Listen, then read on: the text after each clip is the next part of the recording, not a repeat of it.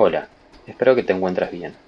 Antes de comenzar con este nuevo espacio en el que llamaremos Educando la Integralidad, me presento y presento un poco de mi historia y mi relación con las personas con discapacidad.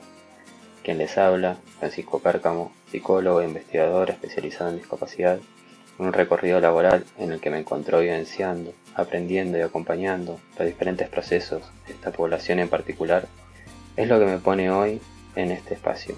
Desde la invisibilización y estigmatización sobre algunas cuestiones que refieren a una persona con discapacidad, hasta el gran movimiento que surgió por parte de muchos profesionales que no descansan en garantizar los diferentes derechos que durante tanto tiempo se les ha cortado.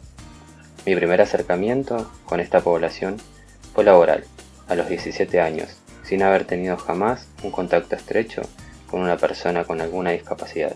Me sumé a una comunidad terapéutica llamada Naranjito, ubicada en la provincia de Mendoza.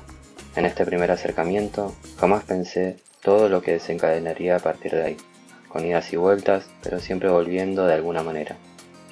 Hoy en día me encuentro realizando cursos cómo trabajar la ESI para personas con discapacidad. Pero, ¿por qué de ESI? Y no de, no sé, habilidades sociales, que son tan imperiosas también. Elegí la educación sexual integral porque es un área que debemos seguir abriendo camino, acompañando a las familias, a las instituciones y a los profesionales para que esta persona con discapacidad pueda sentirse y estar habilitado íntegramente en esta área tan importante de su vida. Porque también entendí que la ESI no es solo cómo ponerse un preservativo o cómo llamar un genital apropiadamente, sino que va más allá.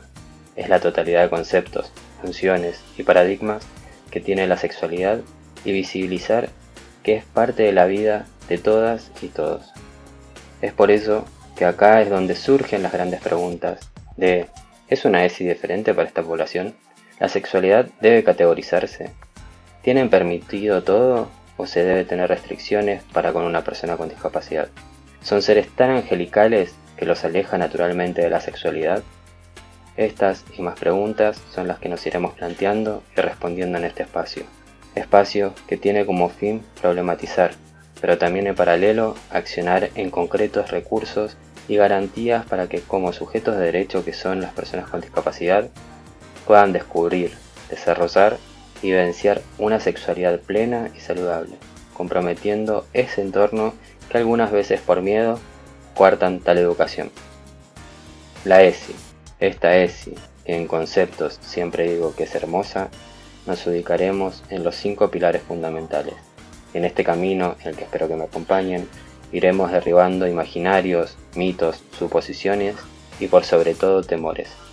Temores que al día de hoy solo han habilitado a la limitación de esta área de la vida, que es fundamental para cualquier persona, más allá de cualquier condición. Estos cinco pilares se centrarán en torno a el cuidado del cuerpo, el reconocimiento sexual, la detección y prevención de abusos sexuales, la planificación familiar y el respeto a la diversidad afectiva. Les doy la bienvenida y les agradezco que se sumen a este viaje en el que siempre hay cosas nuevas por descubrir. Entendernos como acompañantes de un otro es entender la sociedad que nos rodea, haciendo de sus limitaciones y facilidades un camino mejor para que recorran todas y todos. Hasta la próxima.